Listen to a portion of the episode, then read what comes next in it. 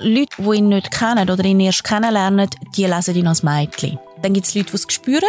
Ich lese den Menschen als weiblich, aber das passt nicht mit dem Gefühl überein, das ich habe, dem Menschen gegenüber. Es gibt Leute, die ihn misgendern, im Sinne von, dass sie weibliche Pronomen brauchen, aber so richtig misgender ist es ja dann auch wieder nicht. Es ist eben noch speziell, oder? Es ist dann wie, er ist ja nicht ein Transmädchen, er ist trans non-binär, das ist nochmal, wie nochmal anders. Und es ist eben auch eine Abstraktionsstufe mehr. Es gibt, das ist etwas, was viele Leute wirklich nicht verstehen können. Das ist der Zurich Pride Podcast. Mit den spannendsten Menschen und den außergewöhnlichsten Geschichten. So bunt, so queer ist die Schweiz. Mit dem Alexander Wenger. Ich begrüße heute Eva. Sie ist 45, Kulturwissenschaftlerin aus Zürich. Sie ist heterosexuell cis und das Pronomen ist sie. Sie ist alleinerziehende Mutter von zwei Kindern. Willkommen, Eva. Hallo, Alexander. Zur Erklärung vorab, wir reden heute über das jüngere Kind, der Elia. Er ist siebni. Er und die Familie nutzen männliche Pronomen. Eva vermutet, dass der Elia non-binär ist. Schlussendlich wird er das aber eines Tages für sich selber definieren. Wir haben zusammen entschieden, dass der Elia nicht Gast ist im Podcast als Schutz, weil er noch sehr jung ist. Der Elia ist aber einverstanden, dass wir heute über seine Geschichte dürfen reden. So viel als Erklärung. Eva, wann hast du gemerkt, dass der Elia könnte non-binär sein? Also non-binär, die, die, Idee oder der Gedanke ist dann erst später gekommen, aber dass wie ja, anders vielleicht ist, ähm, ist eigentlich relativ bald so ein bisschen offensichtlich geworden, schon in der Krippe mit so zweieinhalb, dreijährig. Ähm, er hat viel mit Mädchen gespielt, hat sich sehr für ähm, Glitzer und Einhörner und Feen und Pink interessiert und hat ähm, Frisürli und Röckli und äh, gross, also ich habe das jetzt, ich habe das nicht sehr absurd oder so gefunden. Es haben ja viele Buben, die mal das Röckchen anlegen Und dann ist das eine Phase. Das haben dann immer alle gesagt, ja, das ist eine Phase, das hat mein Sohn auch gehabt und so. Und bei ihm ist die Phase Phase, oder in Anführungszeichen, dann einfach nicht vorbeigegangen. Und ich habe das einfach immer laufen lassen. Und dann ist, ich denke so, ab Kinski, ich hatte dann auch so ein bisschen Schiss vor dem Wechsel von der Krippe in Kinski, weil in der Krippe sind sie einfach damit umgegangen. Es war wie total selbstverständlich gewesen. Er ist seit Baby in dieser Krippe gewesen. Sie haben das ja alles mitbekommen. Es ist so wie ein ganz natürlicher Prozess gewesen. Es ist niemandem wirklich großartig aufgefallen, weil wenn man das Kind irgendwie jeden Tag oder dreimal in der Woche sieht, dann fällt es gar nicht so auf, oder? Und ich habe mir gedacht, jetzt kommt er in eine neue Gruppe, es hat andere Kinder, auch noch ältere Kinder oder im Kinski und wie ist dann die Kindergärtnerin drauf? Und dort habe ich das erste Mal angefangen, mich so ein bisschen damit auseinanderzusetzen. Und ich kann das gar nicht so genau sagen, ob ich dort dann schon angefangen habe, googeln, es kann sein. Ich habe mich lange so dagegen gewehrt, dem Kind wie so einen Stempel aufzusetzen, oder? Ich wollte, dass er einfach der Elia ist und, und, und ist, wie er ist und ich kann, also ich meine, natürlich weiss ich, was ein Transmädchen ist und, also, aber, äh, ich habe es nicht nötig gefunden, bei so einem kleinen Kind irgendeine Definition zu haben. Und dann ist er aber selber dann irgendwann einmal gekommen, er möchte eigentlich gerne mal noch andere Kinder kennenlernen, die so sind wie er. Er hat sich lang Prinzessinnenbub gesagt. Weil wir haben das Büchlein gehabt, oder wir haben das Büchlein, wo ein Prinzessinnenbub vorkommt, Princess Boy. So heißt das Buch. Und, ähm, er hat dann irgendwann mal gesagt, er möchte andere Prinzessinnenbuben kennenlernen. Und ich habe gewusst, er meint mit dem nicht Transmädchen, das ist wieder noch eine andere Definition. Und dann habe ich googelt zuerst mal, das war wahrscheinlich so im ersten Kinski und bin auf die Laurie Duran gestoßen. Das ist eine Autorin, Bloggerin aus, äh, aus den USA, die einen Bub hat, äh, wo trans non-binär ist, sich aber auch, also er nutzt, glaube jetzt noch, jetzt ist ein Teenager, glaube jetzt noch männliche Pronomen und sie dokumentiert das wie so, das Aufwachsen von ihrem Kind.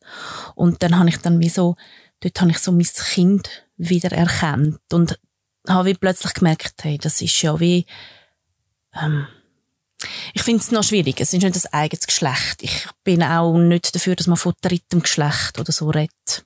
Ich finde das falsch. weil es nicht stimmt. Es ist einfach nicht stimmig. Für mich persönlich ist es nicht stimmig. Ich finde nicht, dass es ein drittes Geschlecht gibt. Wenn, dann gibt es einfach Geschlecht, Gender, so, als Spektrum. Und nicht eins, zwei, drei und dann noch möglichst mit kategorisieren. Erstens männlich, zweitens weiblich, so, oder läuft auf das läuft es dann raus. Genau. Und, ähm, ja, ich denke so mit viereinhalb, fünf. Jetzt, du hast ähm, erzählt, er hat eben angefangen, so Sachen zu machen, die viele Leute würden als Ähm, einordnen. Hat es aber von deinem Umfeld eine Art Frage gegeben oder haben wie andere Personen gesagt, du, was macht er da? Ähm, oder ist das ganze Umfeld so tolerant gewesen, dass es gar nie so das Feedback gegeben hat? Mm, ab einem gewissen Punkt sind dann schon Rückmeldungen gekommen, so von wegen, eben, ja, jetzt, jetzt müsste die Phase eigentlich mal durch sein. Das hat es schon gegeben. Von wem? Ähm, ja, mehr, mehr so aus dem privaten Umfeld. Wenig, also die Kindergärtnerin, also eben, die Krippe ist eh kein Thema gewesen. Die Kindergärtnerin hat das zuerst wie nicht so beachtet und hat es dann aber extrem gut, finde ich, aufgenommen in, in Unterricht, auch mit der Kindergruppe. Ähm, hat das aber überhaupt nicht irgendwie speziell oder absurd oder irgendwie problematisch gefunden. Wie ist denn das für dich gewesen, dass du die Fragen gehört hast? Hat es dich genervt zum Beispiel? Oder hat es dich auch verunsichert? Nein, mm, ich weiß, mm, nein, verunsichert hat es mich nicht. Also ich muss vielleicht dazu sagen, ich bin als Kultur- oder als His Historikerin, Kulturwissenschaftlerin, habe ich schon während dem Studium habe ich mich sehr mit Gender Studies befasst. Ich bin ähm, Feministin. Ich habe immer darauf geachtet, dass ich meine Kinder möglichst neutral erziehe. Bei uns hat es immer alles gegeben. Also es, hat, es, es gibt, also wir haben Barbie und Hot Wheels, wir haben rosa-roten Himmel. Also es gibt keine Mädchenfarbe, es gibt keine Bubenfarbe. Spielzeuge sind für alle da. Wenn es muss sein, thematisiere ich das auch. Und ich kann durchaus, also ich bin auch Fremden und bei meinen eigenen Kindern immer mal wieder auch so ein bisschen dazwischen gegangen, wenn es um so äh, Gender- oder so Geschlechterfronten geht, gegangen ist oder auch immer noch geht. Mir ist es sehr wichtig, dass man das aufweicht. Und durch das ist es meinem Kind natürlich auch sehr einfach gemacht worden, das auszuleben, so, oder? Ähm, und es ist sehr lang gegangen, bis ich mir selber überhaupt Fragen gestellt habe, ob da irgendetwas könnte sein, wo, wo nicht der Norm entspricht. So. Ähm, mich haben, gewisse Sachen haben mich schon getroffen, ja. Also wenn dann, wenn dann wie, also es ist dann wie so ein bisschen der Vorwurf im Raum gestanden, du als Feministin brauchst dein Kind so quasi als Experimentierfeld. Das ist vielleicht so ein bisschen mitgeschwungen. Oder du musst ihm doch ermöglichen, wie ein, ein normales Kind zu sein, ein normaler Bub zu sein, sonst wird er ausgrenzt oder es, es gibt Mobbing oder er hat nachher eine schwierige Jugend oder so. Ähm, und das ist schon, ja, das kann sehr verletzend sein. Mhm. Jetzt, wenn man jetzt ein bisschen in diese Gender-Kategorie denkt, was sind Sachen die er gemacht hat oder wie er ähm, gespielt hat, wo zum Beispiel eben die anderen Leute in deinem Umfeld triggert hat? Also Kleidung ist ein grosses Thema. Ähm, dass ein Bub Mädchenkleider an hat. Die langen Haare sind nicht einmal so, das haben ja noch viele Buben. Aber die Spengeli in den Haaren. Oder? Weil das haben Buben nicht. Die Buben haben einfach lange, offene Haare. Und die Elia halt nicht. Die Elia hat halt glitzerige Spengeli. Und pinke Gümmeli. Und so.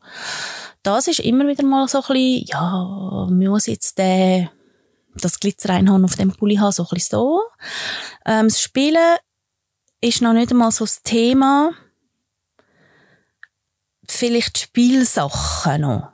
Auch bei anderen Kindern, wo dann vor allem Mädchen, die erstaunt sind, wenn sie herausfinden, dass er ja eigentlich ein Bub ist, so ein bisschen in Anführungszeichen, warum dass er dann mit, keine Ahnung, mit Baby spielt oder so. Ja, und ich denke, das hat viel mit dem Gender Marketing nämlich auch zu tun. Und äh, ich glaube, das ist auch so ein bisschen eine Zeiterscheinung. Weil wenn ich zurückdenke, wo wir Kinder waren, hat es einfach Kinderkleider gegeben. Gibt es denn auch Sachen oder? bei ihm, wo jetzt, sagen wir mal, in der, in der binaren Weltbild klassisch bubenhaft sind? Ja, voll. Ja, jenes. Ja, ja, klar. Also, Zum Beispiel? Er kann der absolut typische Bub sein mit Fluchen und Furten. Also das Entschuldigung, das ist ein bisschen unangenehm dann. Ähm, er hat auch sehr viel so Bubeninteressen, Comics und, und ähm, Pokémon und was ist gerade alles so ein bisschen Superhelden-Sachen. ich wollte jetzt keine Werbung machen, aber halt so die klassischen Bubenspielsachen kann er völlig drin aufgehen. Absolut. Er hat wirklich so wie das, so beide Seiten und dann mischt sich dann das eben dann irgendwo, oder? Also es ist dann so, das, und das ist dann das, was der Elia ausmacht. Würdest du sagen, dass das eine Art wie so phasenweise kommt oder Nein, macht er, immer. mischt er alles miteinander? Also das heisst Comic lesen und Spengel in den Haaren. Ja, ja, ja. Also er kann, er kann wirklich mit einer Horde Buben, Bubensachen machen. Ich mache da, es ist alles in Anführungszeichen, gell, wenn ich von Buben und Mädchen Mhm. rede. Immer. Ganz wichtig für Ja. alle, die zulassen. ähm, er kann im Röckli mit Spengeli und Nägeli und äh, mit den Buben durch den Park rasen. Und Außenstehende denken dann, das ist ein wildes Mädchen. Ja. Wahrscheinlich, oder? So. Wie reagieren die gleichaltrigen Kinder auf ihn? Es gibt, wenn sie ihn nicht kennen, gibt es Fragen. Das findet er ganz schlimm. Das nervt ihn extrem. Er will nicht, er will die Fragen nicht beantworten. Bist du ein Bub oder bist du ein Mädchen? Ähm, Kinder brauchen das aber. Sie müssen, sie müssen wie können kategorisieren. Es verunsichert. Ah, nicht nur Kinder, abgesehen davon. Ähm, ich glaube, das ist etwas, wo, einem, wo Menschen verunsichert, aber auch fasziniert, wenn jemand in, seinem, in seiner Geschlechtszugehörigkeit nicht greifbar ist. Und ich glaube, das ist auch etwas, was man historisch so kann, wie so ein bisschen nachverfolgen, dass das so Figuren sind, wo sehr, so androgyne Menschen sind, sehr faszinierend. oder? Und ähm, was antwortet er dann? Ja, es, also manchmal läuft er einfach davon und sagt einfach gar nichts. Ähm, was ich eigentlich nicht möchte, ich finde es ein bisschen unhöflich. Also ich finde dann nämlich so, ja, die können ja auch nichts dafür, dass, dass sie haben das ja nicht in ihrem Alltag. Es ist wie so ein bisschen, ein bisschen, ich bin nicht der Meinung, dass man muss Aufklärung betreiben als Kind schon gar nicht, aber so eine, eine Frage beantworten und dann ist es halt, glaube ich, so ein bisschen tagesformabhängig. Also manchmal sagt er einfach, ich bin als Bub auf die, auf die Welt gekommen. Oder äh, ich bin ein Bub, der gerne Mädchen-Sachen hat. Oder ich bin ein Regenbogenkind. Das ist aber schwierig, weil das äh, gibt dann wieder Fragen, oder? Also es ist so seine Definition für sich selber, aber das ist ja dann auch nicht allgemein verständlich. Verstehen Sie die Antwort, Kind? Also ist dann nachher fertig? Meistens ist dann fertig. Kinder verstehen es viel besser als die Erwachsenen. Ja. Inwiefern? Ich glaube, Kinder haben einfach wie noch mehr Möglichkeiten im Kopf. Noch Leben nicht noch so weniger eingeschränkt. lang mit, mit dieser Binarität. Kinder haben schon sehr, also sie definieren ja schon fest, du bist ein Bub, du bist ein Mädchen, du spielst mit, Bu- äh, mit Baby und du spielst mit Auto, ähm, du gehörst zu dieser Gruppe, du gehörst zu dieser Gruppe. Aber wenn das in Frage gestellt wird und vielleicht so ein bisschen unterwandert von einem Kind aus der Gruppe, dann können sie das sehr gut akzeptieren und hinterfragen es nicht lang. Machen die Fragen etwas mit dem Elia? Also hat er das Gefühl, oder wie nimmst du ihn wahr, dass er ausgeschlossen ist, dass Nein, er etwas überhaupt anderes ist? Ist es einfach eine Frage, wie, wie heiß bist du, wie alt bist du? Ja, also ich habe nicht das Gefühl, dass es schon jemals von einem Gleichaltrigen irgendwie bösartig oder so gewesen wäre, überhaupt nicht. Und er ist einfach auch von, seinem, von seiner Persönlichkeit her, und da hat er halt einfach auch sehr viel Glück. Er ist sehr charismatisch, er ist wahnsinnig beliebt, er ist so ein Alpha-Tierli. Ähm, so Kinder scharen sich auch so ein bisschen um ihn. Er gehört da so ein bisschen zu denen, wo, wo so ein bisschen den Ton angeben. Das ist manchmal auch noch schwierig. Ähm, ja. Ich glaube, es hat es noch nicht einmal gegeben. Also er hat natürlich Streit und Konflikt. Logisch. Das sind alle. Aber ich glaube, mein Kind ist noch nie ausgelacht worden, gecancelt worden. Oder wenn das jemand mal so ein bisschen probiert hat, dann hat er eine Art, dass es dann einfach gar nicht mehr interessant ist, weiterzumachen. Er ist dann wirklich so ein bisschen, er hat auch eine gewisse Arroganz. Und er ist so ein bisschen eine Diva. Ja. Und er lässt das auch rauslampen. Jetzt, du hast noch ein zweites Kind, einen älteren Sohn. Wie wenn du die beiden vergleichst, wie sind sie, wo sind sie ähnlich? Wie unterscheidet sich der ältere Brüder? Also der Grösser ist klar, der ist, er ist cis, also er ist ein Bub, das ist für ihn ähm, gar keine Frage. Ähm,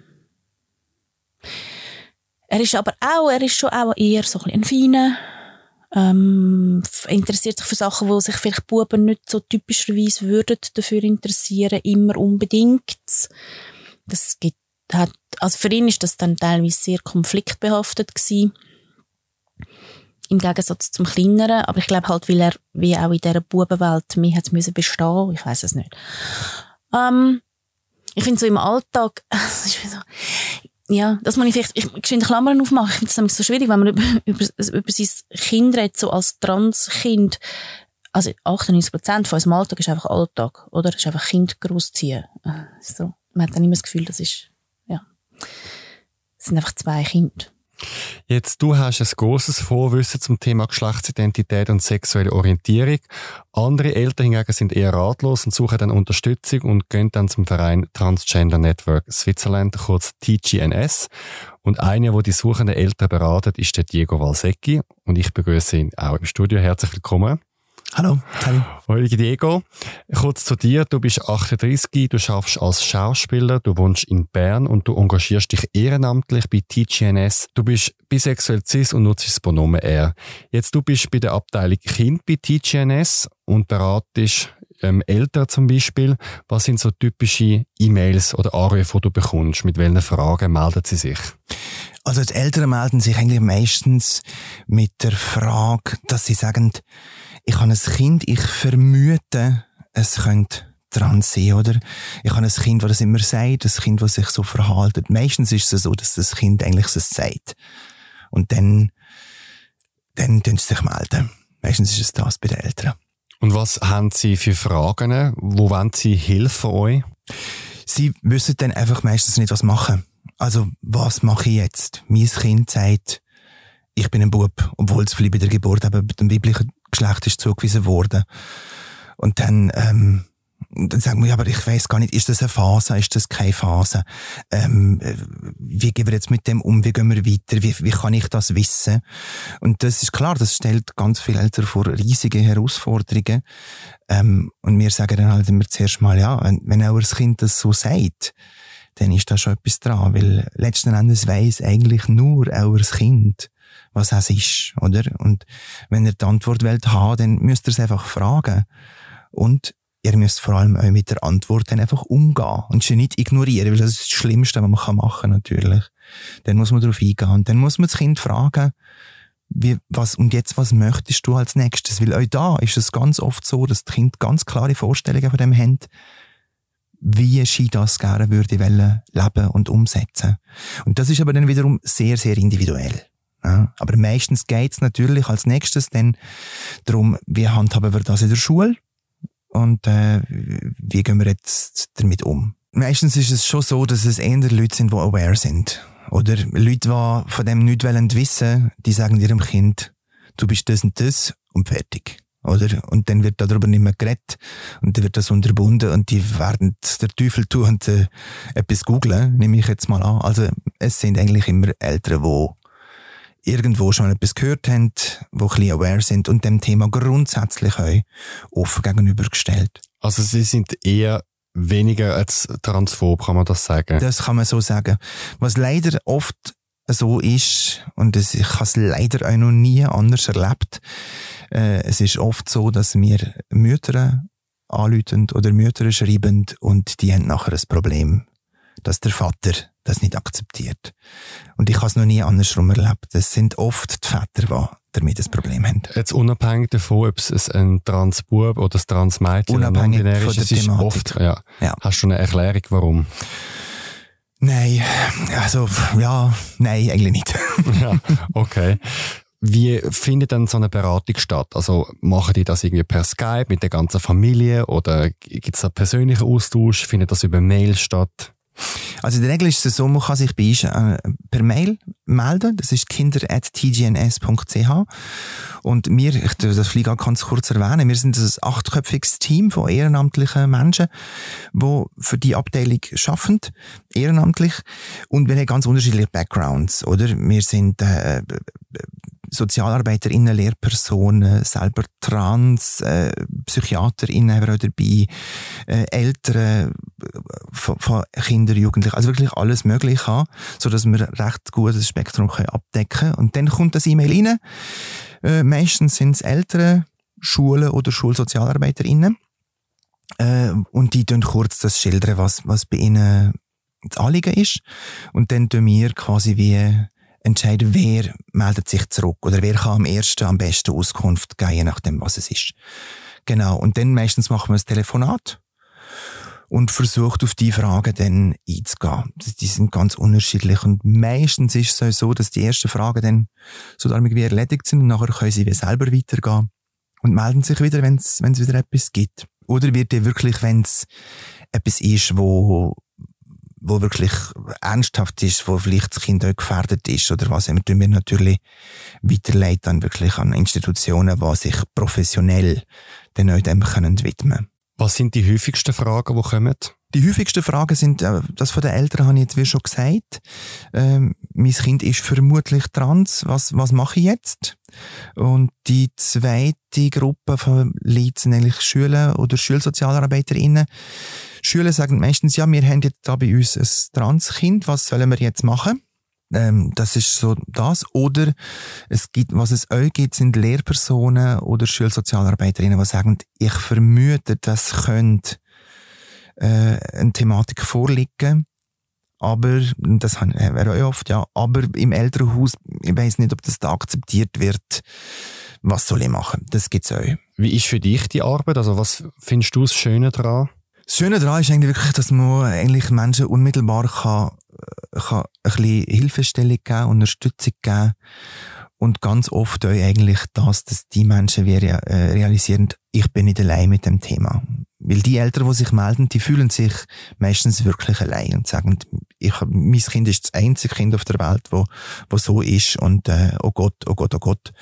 Und äh, meistens sagen die Eltern nachher wirklich, ich bin so froh, äh, jetzt endlich habe ich einen Ad-Hoc-Stelle, wir haben ein kleines Netzwerk mit anderen Eltern und so, wo man sich kann austauschen kann.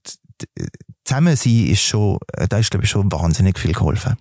Mit was für einem Mindset kommen Sie, wenn Sie eigentlich eine Art vielleicht eine Beruhigung im Sinne von, das geht wieder vorbei, damit sie sich beruhigen können? Oder haben sie schon äh, das können akzeptieren und jetzt geht es darum, was ist das Beste für mein Kind? Ich glaube, sie melden sich überhaupt, weil sie natürlich das Beste für ihr Kind wählen. Ähm, ganz viele wählen schon eine Art, oder da merke ich immer schon so, der erste Ding ist, ich hätte jetzt gerne eine Diagnose so, ähm, kann mir bitte jemand attestieren, dass es euch so ist? Und dann mit mir natürlich mal als erstes sagen, das kann niemand attestieren, weil es ist ja auch keine Krankheit. Ne? Äh, es ist zwar leider nach wie vor in der WHO als äh, Krankheit eingetragen, aber es ist keine Krankheit. Und äh, darum kann das auch niemand diagnostizieren. Und darum gibt es eigentlich nur eins, fragt auch Kind, was es ist. Und es wird auch eine Antwort geben. Und geht auf das ein und nehmt das ernst. Und das ist ja ganz oft, die meisten Menschen reagieren so, ja, wie so jung und dann wissen die schon. Und ich muss mal sagen, ja, so jung und dann wissen sie es schon. Die, die, die Geschlechtsidentität manifestiert sich in, in ganz, ganz jungen Jahren. Ne? Im Prinzip eigentlich, also wir haben Kinder, die, die können kaum reden und dann fangen sie schon das an äußern. Oder? Die meisten Transmenschen äh, sagen dir, ich weiß das seitdem ich drei, vierjährig bin. Also, das ist tatsächlich so früh und das erstaunt ganz, ganz viele Menschen. Und da muss man einfach sagen, wohl, sie wissen es und nehmen sie ernst in dem, absolut. Es ist noch interessant, dass das so früh äh, stattfindet, weil jetzt bei der sexuellen Orientierung würde ich so vom Bauchgefühl sagen, das findet so in der Pubertät statt, wenn da die Hormone kommen und so das Interesse an Sexualität. Aber das ist in dem Fall etwas, was viel früher ähm, stattfindet in der äh, menschlichen Entwicklung. Absolut. Und ich würde, also wenn ich dir da kurz darf widersprechen, ja, ich würde dir in Bezug auf sexuelle Orientierung sagen, das ist vielleicht klar, bei vielen Menschen erwacht das vielleicht mit der Pubertät. Ich kenne aber sehr viele Menschen, Menschen, die ihre sexuelle Orientierung durch uns schon im Kindesalter wie anfangen zu checken. Aber eben, das Ding ist immer noch das, dürfen sie das ausäußern oder dürfen sie es nicht äußern? Und Kinder haben ganz oft ganz feine Antennen und checken sehr schnell, wo sie was dürfen äußern. Und das ist ja das Problem ganz oft bei den Schülern, dass sie dann sagen, ja, was machen wir mit der Garderobe? Oder, und ich erlebe teilweise äh, äh, ähm, äh, äh, LehrerInnen, wo, dann, wo ich merke, die machen total binären Unterricht, oder? Also es gibt wirklich Lehrerinnen, die mir heute noch sagen, alle Buben stehen auf und alle Mädchen stehen auf. Dann sage ich, hört doch einfach als allererstes mal mit dem auf. Dann haben wir ganz viel Probleme weniger. dann, müssen sich niemand, dann muss sich niemand outen, oder? Dann kann man sagen, wer hat gerne Rüebli und wer nicht. Also irgendwie gibt es so viele Möglichkeiten. Das habe ich auch gehört. Lehrpersonen, die sagen, wie teile ich denn Klasse in zwei Teile? So, oder? Also wie mache ich dann so Halbklasse? Ja, ich weiß doch auch nicht. Ähm, Alphabetisch. Zum Beispiel. Beispiel. Oder 1, 2, 1, 2. 1, 2. Es gibt wirklich sehr viele, sehr einfache Lösungen. Ja, aber das habe ich wirklich so, das, mit dem Schuleintritt habe ich das auch so ein bisschen mitbekommen. So, das sind die kleinen alltäglichen Sachen, die dann anfangen zu Bauchweh machen. Und das ist dann wirklich auch so der Moment gewesen, wo man wie erwartet hat, dass der Elia sich entscheidet für ein Geschlecht und ich bin in dieser Runde gehockt mit Schulleitern, wo ich kann, mein Kind kann sich doch nicht für ein Geschlecht entscheiden. Für wo Wie soll denn das gehen? Ja, Im er- Sportunterricht? wir können oder? ihn schon als Mädchen, Sie können ihn schon als Mädchen anmelden. Aber dann müssen Sie ihn als Mädchen anmelden. Dann muss es auch so sein und so bleiben. Und dann ziehen wir das knallhart durch, oder?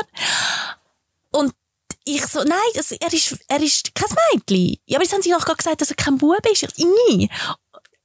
Das kann ich, das kann ich, das kann man doch dem Kind so nicht erklären. Die Kindergärtnerin knallhart, mal, ich kann das können. Und sie hat aber, sie hat das wirklich, sie hat das dem Kind können beibringen, dass es keine Rolle spielt. Ist auch schon wieder falsch ausgedrückt, aber dass es wirklich einfach egal ist. Es interessiert sie einfach nicht so stark. Es ist wirklich so. Also vor allem im Kindergartenalter ist es einfach, da kommt das Kind und sagt, ich bin ein Mädchen, und dann ist das klar. Und dann kommt, oder das Kind sagt, ich weiß es nicht. Und dann ist es für die auch klar. Es ist wirklich für die nicht so wichtig.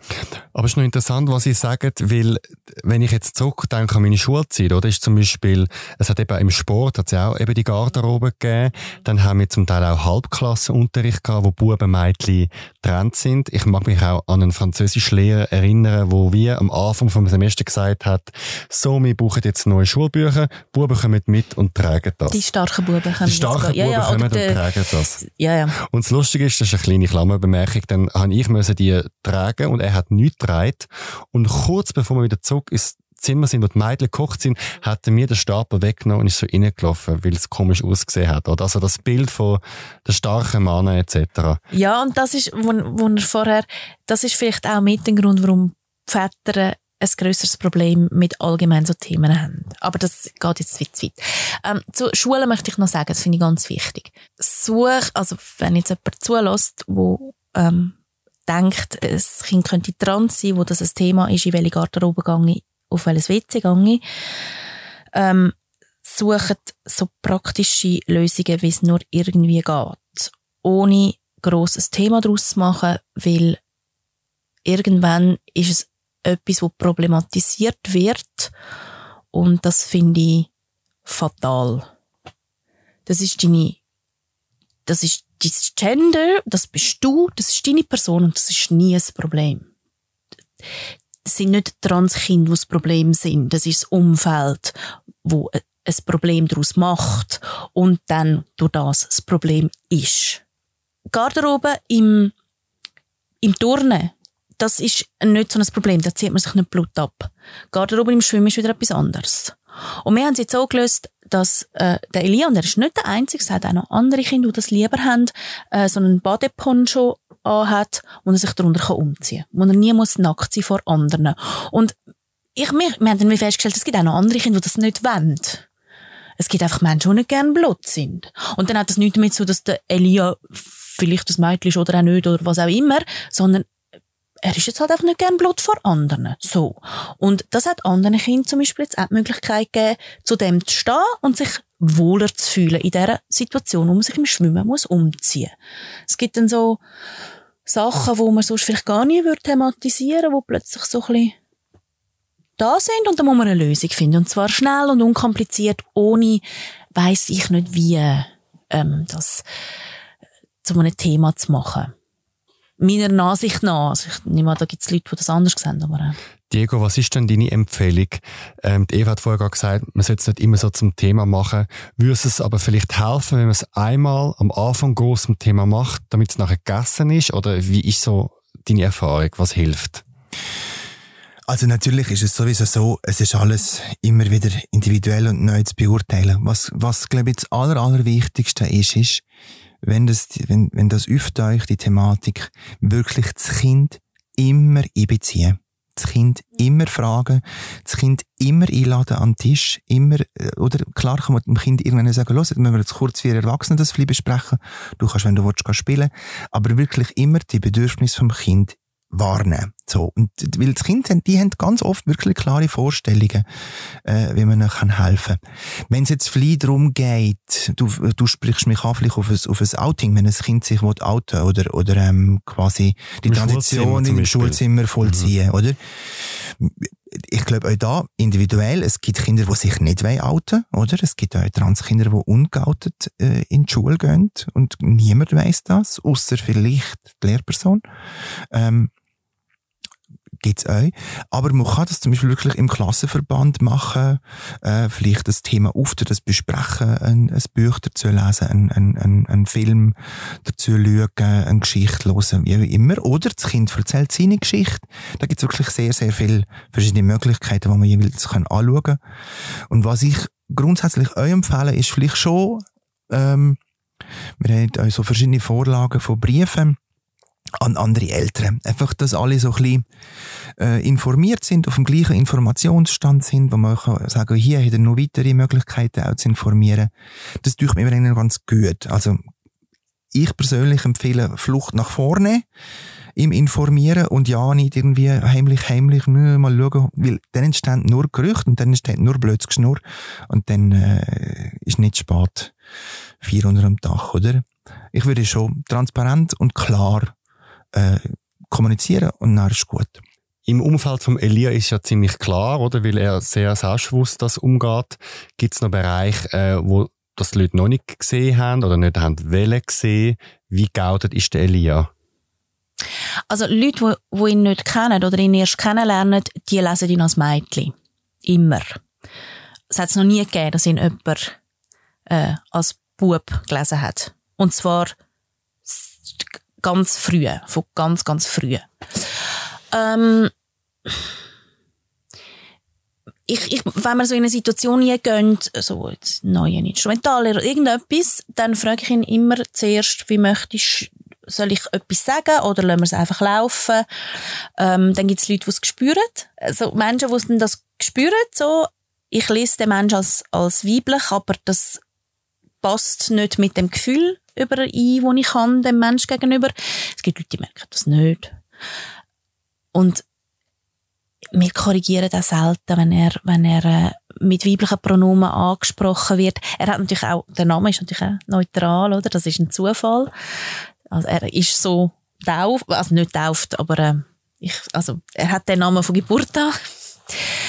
ähm, es gibt Leute, die ihn misgendern, im Sinne von, dass sie weibliche Pronomen brauchen, aber so richtig misgender ist es ja dann auch wieder nicht. Es ist eben noch speziell, oder? Es ist dann wie, er ist ja nicht ein Transmädchen, er ist trans-non-binär, das ist nochmal, ähm, wie nochmal anders. Das ist wirklich wie nochmal anders, ja. Und es ist eben auch eine Abstraktionsstufe mehr. Es gibt, das ist etwas, was viele Leute wirklich nicht können verstehen. Wo viele Leute überhaupt nicht können nachvollziehen können. Das ist wirklich so. Wir reden gerade noch weiter über den Elia und seine Geschichte und wollen als nächstes über seine Zukunft reden und was für Themen in der Pubertät könnten auftauchen. Doch zuerst kommen wir zu unserem Themenaufruf. Du bist queer und lebst mit einer körperlichen Behinderung. Wenn du in queeren Ausgang gehst, siehst du zwar, wie die Leute neugierig schauen, aber dich trotzdem nicht ansprechen. Du findest, es gibt noch vieles zu lernen und vieles zu besprechen. Erzähl uns deine Geschichte. Entweder bei uns im Studio oder wir kommen zu dir. Schreib uns via Formular auf zurichpridefestival.ch unter Podcast oder schick uns ein E-Mail auf podcast.zhpf.ch. Dort kannst du auch Lob, Kritik oder Themenvorschläge schicken.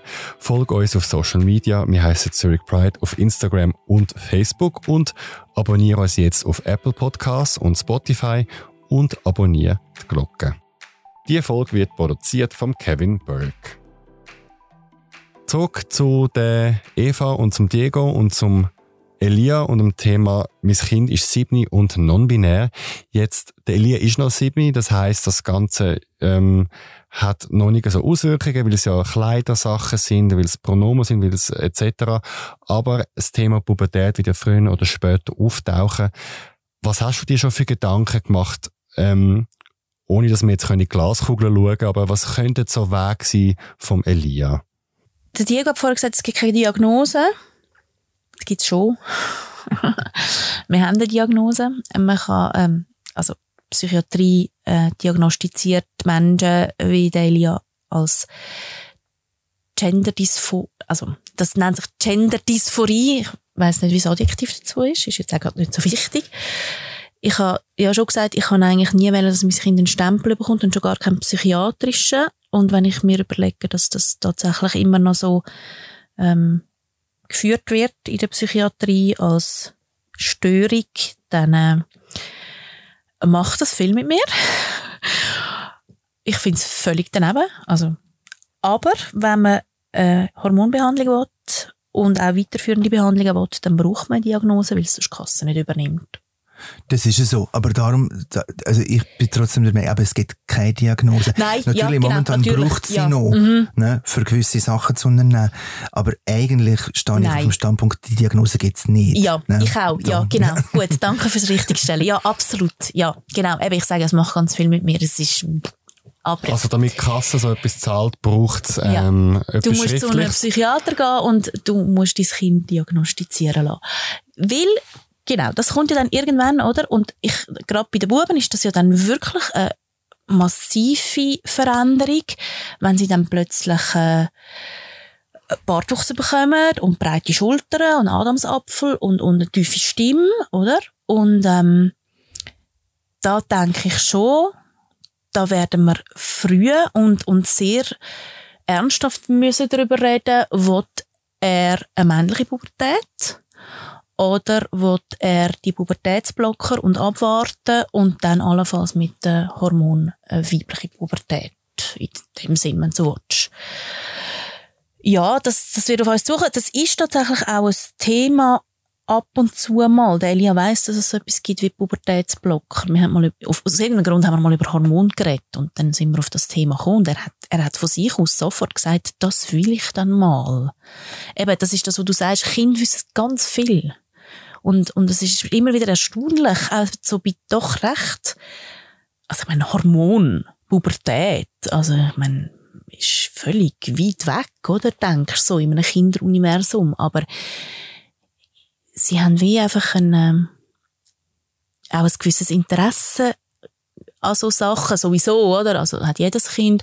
Aber ich glaube, Kinder, die merken, dass sie nicht den, in Anführungszeichen, normalen Weg gehen, noch viel mehr.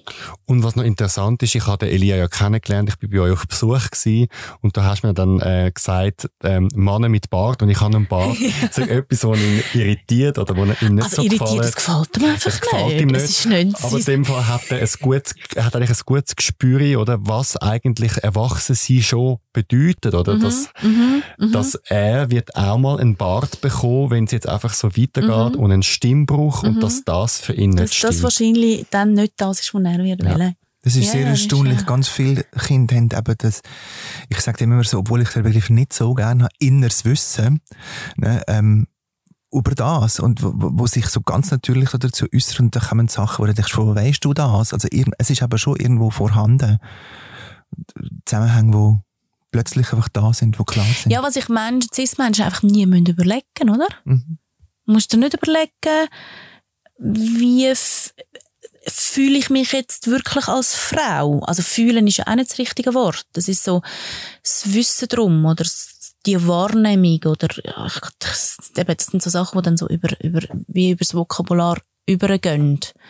Vielleicht haben da Kinder aber auch einen Vorteil, weil sie noch nicht so verkopft sind und noch nicht so viel Erfahrung haben und noch nicht so viel Bildung haben. Vielleicht und aufs Gefühl hören einfach. Es ist, fällt ihnen halt einfach wie noch leichter auch, so der Zugang zu und die Kategorien noch nicht so stark ausgeprägt sind, wobei eben Stichwort Gender Marketing, mhm. äh, wir also, arbeiten ja gut so. dran.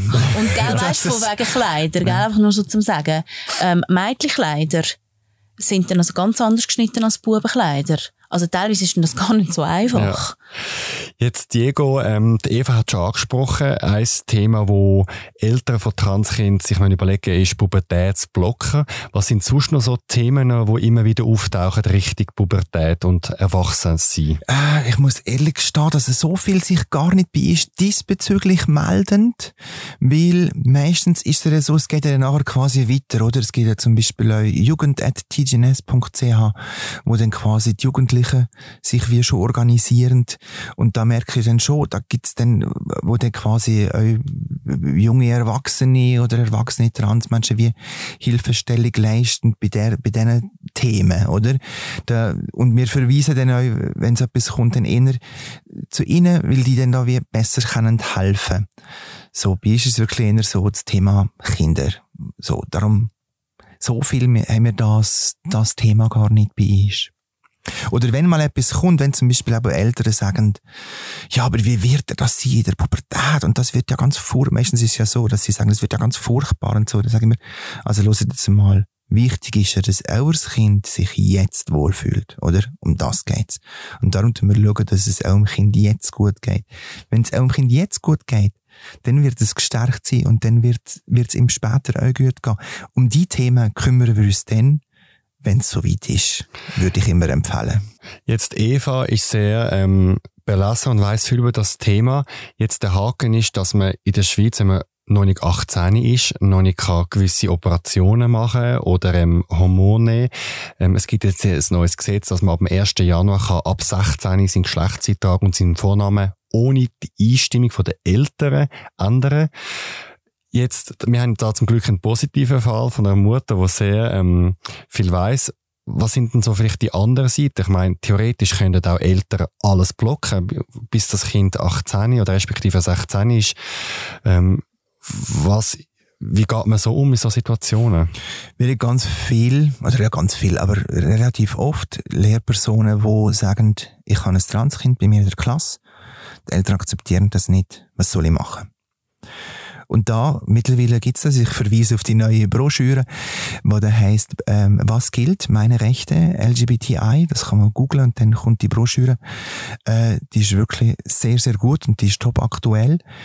Als Lehrperson hat man zum Beispiel die Möglichkeit, also man hat nicht nur die Möglichkeit, man hat die Verpflichtung, für das Wohlergehen vom Kind zu sorgen und einen Safe Space zu organisieren. Also jedes Kind kann in seiner Schule darauf bestehen, dass man es bei dem Namen anspricht, was es gerne möchte, dass man sogar die Zeugnisse auf diesen Namen ausstellt, äh, dass man es so nennt, also dass es wirklich so kann leben, wie er es gerne möchte in der Schule, entgegen den Eltern. Da haben die Eltern nichts zu sagen. Und das ist rechtlich äh, verbrieft. Äh, da steht, drunter stehen immer ganz viele Artikel. Ich kann sie jetzt nicht auswendig, es sind wirklich viele, äh, wo das wir zusichern. Also als Lehrperson hat man die Möglichkeit, den Kindern einen Safe Space zu organisieren und zu schauen, dass es wenigstens in der Schule für sie stimmt. Wie ist so die Verteilung? Kannst du es einschätzen? Also bei wie vielen Transkindern äh, läuft so eine Entwicklung so, wie sich das Kind auch wünscht und wo stoßt ganz massiv auf Gegenwehr im Elternhaus zum Beispiel? Das kann ich dir leider nicht sagen, weil, weil wir, das Ding ist eben das. Wir stoßen, wir uns, auf uns kommen nur Fälle zu, wo die Leute aware sind. Die Dunkelziffer muss riesig sein.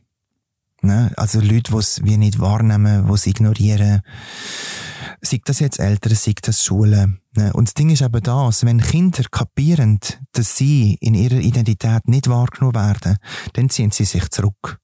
Und dann wird es gedeckelt, oder? Und dann wird das grosse Problem. Und das ist, glaube ich, so etwas, was man ähm, wirklich muss sagen. Die meisten Studien oder die aktuellsten Studien sagen wirklich, es ist maßgeblich für die Entwicklung von einem Kind, wenn es wirklich in seiner Identität akzeptiert wird. Und nicht zuletzt ist das wirklich, das muss man so klar sagen, Suizidprävention. Mhm, ja, das finde ich ganz wichtig. Die, die, die Suizidalität bei Transkind, Jugendlichen ist unglaublich viel höher. Ja. Also wirklich schockierend höher als bei äh, Als bei Trans. ja. Mhm, genau. Ja. Jetzt kommen wir schon langsam zum Schluss von dem Podcast. Ich würde zuerst gerne dir, Diego, dein Schlusswort geben. Was wünschst du dir von der Gesellschaft im Umgang zu Transkindern und was ist dein Rat, wo du kannst mitgeben? Ich wünsche mir, dafür mir zwei Sachen wünschen. also ich wünsche mir wirklich, dass wir, dass wir wissen, dass wir merken, dass man die Kinder ernst nimmt. Ja. Und wirklich auf ihre Bedürfnisse eingeht. Das wäre jetzt das Erste. Und das Zweite wäre, und da, das ist aber sehr interessant, da lande ich eben bei den fast meisten Beratungsgesprächen lande ich nachher an dem Punkt, dass wir aufhören, in dieser Kategorie denken. Weil nicht zuletzt sind die Kategorien, die binären Kategorien schädlich für uns alle. Weil wir alle plötzlich gewisse äh, Ansprüche müssen genügen. Auch ja. Cis-Leute. Auch Cis-Menschen, ja. Also, ne, das ist ein Die gibt es riesiges ja Thema. dann auch nicht mehr. Ja, die gäbe es ja dann wie auch nicht mehr. Man, man wäre einfach frei und Geschlecht wäre egal. Und äh, da ist jetzt, könnte man vielleicht einfach sagen, ja, das ist, das ist eben toll, dass wir Transmenschen wir können anerkennen und sehen, weil sie zeigen uns eben auf, wie, wie, wie bescheuert das teilweise ist, Ja. oder, oder wie die Kinder zeigen uns das auf, wie bescheuert das teilweise ist, in welcher Kategorie wir da denken und wie wir uns das so vorstellen. Eva, du darfst auch wieder Diego zwei Wünsche äh, sagen. Was wünschst du dir von der Gesellschaft im Umgang mit Transkind und ganz persönlich, was wünschst du dir für dein Kind? Also gesellschaftlich äh, schließe ich mich dem Diego vollumfänglich an. Ich sehe das auch so.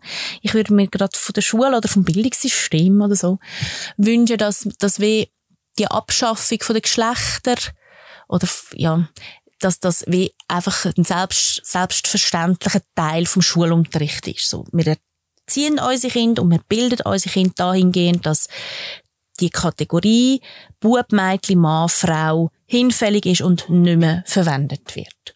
Und privat ähm, hoffe ich, dass es so weiterläuft, wie es bis jetzt gelaufen ist, dass der Eli einfach so den Weg kann so gehen, wie er ihn bis jetzt gegangen ist, dass er akzeptiert wird, dass man ihn, dass man ihn fördert ähm, und unterstützt in dem, was er ist.